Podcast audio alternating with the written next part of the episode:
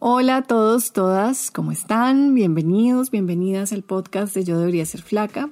En este podcast vamos profundo en los temas relacionados al cuerpo, a la comida, especialmente en las mujeres. Yo soy Camila Cerna, soy coach, escritora, bloguera, me dedico a conversar con las mujeres sobre su relación con la comida y el cuerpo. Caracol Podcast presenta Yo debería ser flaca con Camila Serna. Y en este episodio quiero entrar en una reflexión sobre términos que vemos en todos lados, en redes sociales, en libros, en seminarios, cursos, etc. Y son el amor propio, el autocuidado y la autoestima. Quiero entrar en este tema porque considero que llamémosle como le llamemos, y aun cuando podemos entrar críticamente en estos conceptos, si hay una relación íntima que entablamos con nosotros mismos, con nosotras mismas, que es fundamental. Hay diferentes maneras de abordar este tema, también hay diferentes discusiones hoy en día sobre cuál es el abordaje que más conviene. Quiero revisar este tema porque independientemente de lo que tú crees del amor propio o de la autoestima, es indudable que pues todos queremos esta sensación de estar en la buena con nosotros mismos desde que empecé a hacer este trabajo y a conversar con las mujeres sobre la comida, sobre el cuerpo, veo un gran interés por aprender a creernos, a cuidarnos. Al parecer somos expertas en la guerra interna, eso lo conocemos muy bien, pero no sabemos cómo sería, cómo se vería el opuesto a esta guerra. Suponemos que tendría que ver con el amor, y yo ahí estoy de acuerdo. Pero como el amor es un concepto tan personal que cobra vida de formas tan particulares para cada persona, pues bueno, ahí se genera una especie de bache y entra la cultura a intentar definir este concepto por nosotros. Y claro, también pretende vendernos un sinnúmero de soluciones y de atajos que nos lleven ahí. Esto se entrecruza con esa cultura del eterno mejoramiento de la que vamos a hablar en otro episodio que me parece muy importante e interesante. Y esta cultura del eterno mejoramiento nos vende rutas, nos vende tips, nos vende pasos, tres o cinco pasos máximo para llegar allá a ese elusivo amor. Pero creo que nada que tenga que ver con un verdadero lugar de amor, de apreciación, puede ser un producto más de esa maquinaria que en primer lugar nos metió en problemas. Es decir, aplica esta famosa frase de que la solución no puede venir de la misma lógica que creó el problema. Y creo que el problema tiene que ver con esta cultura que hemos creado, una cultura individualista que busca la productividad del individuo sobre su humanidad y que olvida ese aspecto relacional que es fundamental para que todo tenga un sentido y para que podamos hablar del amor propio con un norte, ¿no? Y con un piso, con un fundamento, que no se vuelva una abstracción o un concepto que fácilmente puede ser cooptado por la cultura, por el mercadeo, para que nos vendan más productos y servicios. Hace poco leí una frase que me pareció reveladora que dice, nos conocemos en relación al otro. Y suena muy sencillo, pero es muy profundo si nos ponemos a analizar esto, pues hay postulados que también vemos muy comúnmente que ya no tienen sentido. Por ejemplo, hay uno que nos dice que no vamos a poder amar hasta que nos amemos a nosotros mismos. Y la verdad no lo compro, porque es como si tuviéramos que llegar a un lugar de perfección para poder amar. Y yo no lo creo. El amor se construye, se trabaja, se practica, sobre todo en relación al otro. Pero la manera como vivimos en esta sociedad nos aleja del otro, esa es parte del problema. Vivimos desconectados, desconectadas de nosotras mismas, de nuestro cuerpo, de los demás. Somos una cultura que entra en la adultez con traumas de infancia, los cuales no sanamos, no gestionamos, y esto genera que pocas personas seamos completamente adultas. Lo que pasa es que somos más como adolescentes, a veces como niños que no crecemos y aunque parezcamos adultos funcionales que pagan impuestos, que hacen filas en el banco, las heridas que nos sanan nos hacen entrar en juegos, juegos de estatus y ni nos damos cuenta, juegos para ubicarnos dentro de estas jerarquías que se crearon en la sociedad. Esa escalera de la que hablaba la activista Sonia René Taylor, y todos estamos empujándonos, codiándonos para subir por esa escalera del estatus ¿Y qué es lo que nos da estatus? ¿Cuáles son esos códigos de la cultura que nos elevan, pues por ejemplo, la juventud, el dinero, el reconocimiento, la belleza, inclusive la salud en esta cultura tan salutista, la delgadez.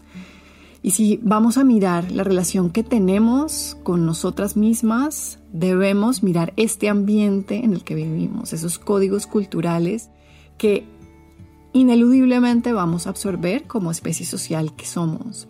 Creo que cuando pasamos por alto todas estas estructuras, es ahí cuando entran los comentarios sobre el amor propio como un discurso individualista, que se centra en el trabajo de cada persona, que viene a ser más de lo mismo, más del mismo problema porque lo que nos venden del amor propio es como esta capacidad propia, individual, para decir mantras, para visualizar, para superar obstáculos, para echarle ganas, sin tener esa conversación sobre lo que hemos creado como sociedad.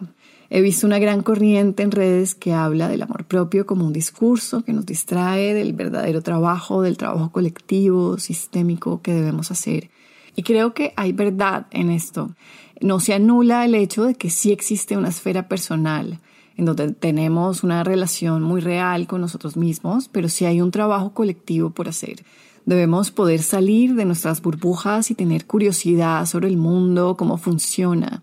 Por ejemplo, ¿qué es la gordofobia? ¿Cómo se ve? ¿Cómo me afecta a mí? ¿Cómo afecta a otras personas? No todo será un asunto de trabajo individual, de poder superar nuestros propios obstáculos. Es clave entender que como especie social no somos abstracciones, nuestro nivel de amor propio se afecta por el entorno y más para las personas que son atravesadas por múltiples opresiones. Y para remediar que este término es problemático en este contexto de movimientos sociales que abogan por cambios estructurales, he visto que algunas personas prefieren atender el tema desde un concepto de autocuidado. Autocuidado se refiere a prácticas diarias en las que podemos incurrir para cuidarnos. Este autocuidado podría incluir una gran variedad de actividades, desde relajaciones, dormir bien, comer bien, ir a terapia, hacer un tipo de movimiento que nos convenga. Yo lo entiendo como los hábitos que hacemos. Y los hábitos importan. Esas cosas que hacemos frecuentemente tienen una influencia sobre nosotros, sobre nosotras, sobre nuestra salud física y mental. Si nos acostamos viendo el teléfono hasta tarde, después ya no podemos apagar nuestra cabeza y no podemos dormirnos así estemos agotadas, eso cuenta. También cuenta si tomamos la decisión de apagar el teléfono a buena hora y respetar nuestros ciclos de sueño. Para mucha gente es más práctico relacionarse con el autocuidado que con el concepto de amor propio. Amor, después de todo, si es un concepto vasto, insondable, casi que sin palabras. Sin embargo, esto del autocuidado también viene un poco inyectado con esta intención del amor, creería yo, porque es esta declaración de que nos importamos, de que estamos haciendo cosas, estamos llevando recursos, tiempo, energía a cuidarnos, a sostenernos y probablemente por ahí pase el amor también. Por otro lado, está el concepto de la autoestima, que también es bastante común. Personalmente yo nunca entendí lo que significaba autoestima hasta que leí un libro que se llama Los siete pilares de la autoestima, escrito por un psicólogo que se llama Nathaniel Branden. En estos pilares él habla de cosas como nuestro nivel de conciencia, es decir, si somos capaces de poner atención a nuestra vida o si vamos en piloto automático, o cosas como nuestra capacidad de hacernos responsables de nuestra vida, nuestro nivel, digamos, como de adultez. También están cosas como aceptarnos o autoafirmarnos. Para Branden, la autoestima es nuestra capacidad de saber que podremos enfrentar los retos de la vida, por un lado, y por el otro lado está una cualidad suave que nos permite saber que merecemos ser felices. Así lo resume él. Y cuando yo leí ese libro, la verdad resonó conmigo bastante. Y cada uno de los pilares de los que él habla, poner atención, aceptarnos, autoafirmarnos, hacernos responsables, son prácticas. Y me gustó entenderlo así porque, porque no había entendido esto de la autoestima como algo que es maleable, que no es fijo, sino que podemos intervenir ahí todos los días para hacer de nuestra autoestima algo que verdaderamente nos sostiene. Estos conceptos de la autoestima del amor propio, del autocuidado, a veces se usan intercambiablemente y la verdad yo no soy muy quisquillosa frente al uso de estos términos. Lo que creo es que la relación que tenemos con nosotros mismos es real y es maleable y si hemos luchado en contra de nosotros mismos podemos cambiar eso y eso es importante saberlo. Cosas que me han cambiado la vida a mí son prácticas como la aceptación, yo no sabía que era eso, ahora lo practico y lo entiendo más desde mi propia experiencia. Igual con la autocompasión, con esta capacidad de ser suave conmigo misma. Estas son prácticas que yo elijo porque resultan efectivas para aprender a tratarme bien. Y creo que eso es lo que estamos tratando de hacer. Estamos tratando de subsanar esa herida básica de no creernos suficientes o merecedores. Al final, si estamos hablando de amor propio, de autoestima, de autocuidado, sí debe existir una premisa básica de que tenemos un valor inherente solo por el hecho de estar acá, de estar vivos. Y es un valor que no está condicionado por la forma del cuerpo, por el hecho de si somos productivos o no, como la cultura nos obliga a hacerlo, o si tenemos salud o no, etc. Si hemos creído que no tenemos un valor inherente, como la mayoría de la gente lo cree en mayor o menor medida, te invito a considerar que puedes intervenir ahí en esas creencias. La relación que tienes contigo es dinámica, es fluida, no es estática, pero no te confundas, ese amor o ese autocuidado no puede ser definido por otros para ti, no puede ser trazado por otros para ti. Eso lo debes descubrir y experimentar tú y ver qué es lo que te funciona. Yo quiero que sepas que puedes intervenir en esa relación que tienes contigo, en la manera como te hablas y cómo te tratas. Es importante porque te va a ayudar a vivir mejor, a tener mayor resiliencia, a cultivar calma, a sentir que eres tu amiga. También te invito a que tengas una perspectiva crítica frente a estos conceptos que vemos en tantos lugares, sobre todo en redes sociales, es el Festival del Amor Propio.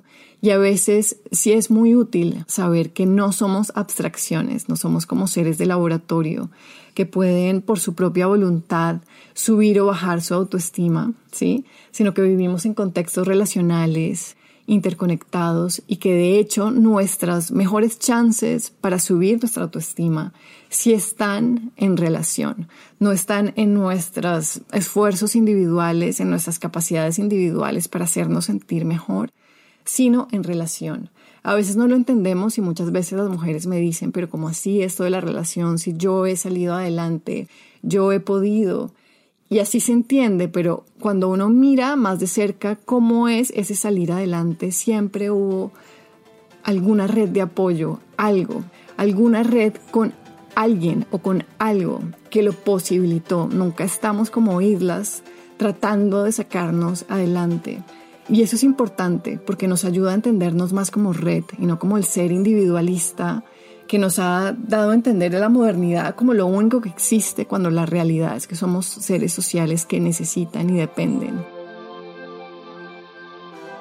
Y bueno, esa es la reflexión sobre el amor, sobre el amor propio, la autoestima. Espero que te haya ayudado en algo.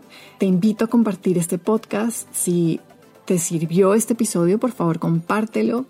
Te invito a que visites la primera temporada, también estuvo buenísima, hablamos sobre muchísimos temas.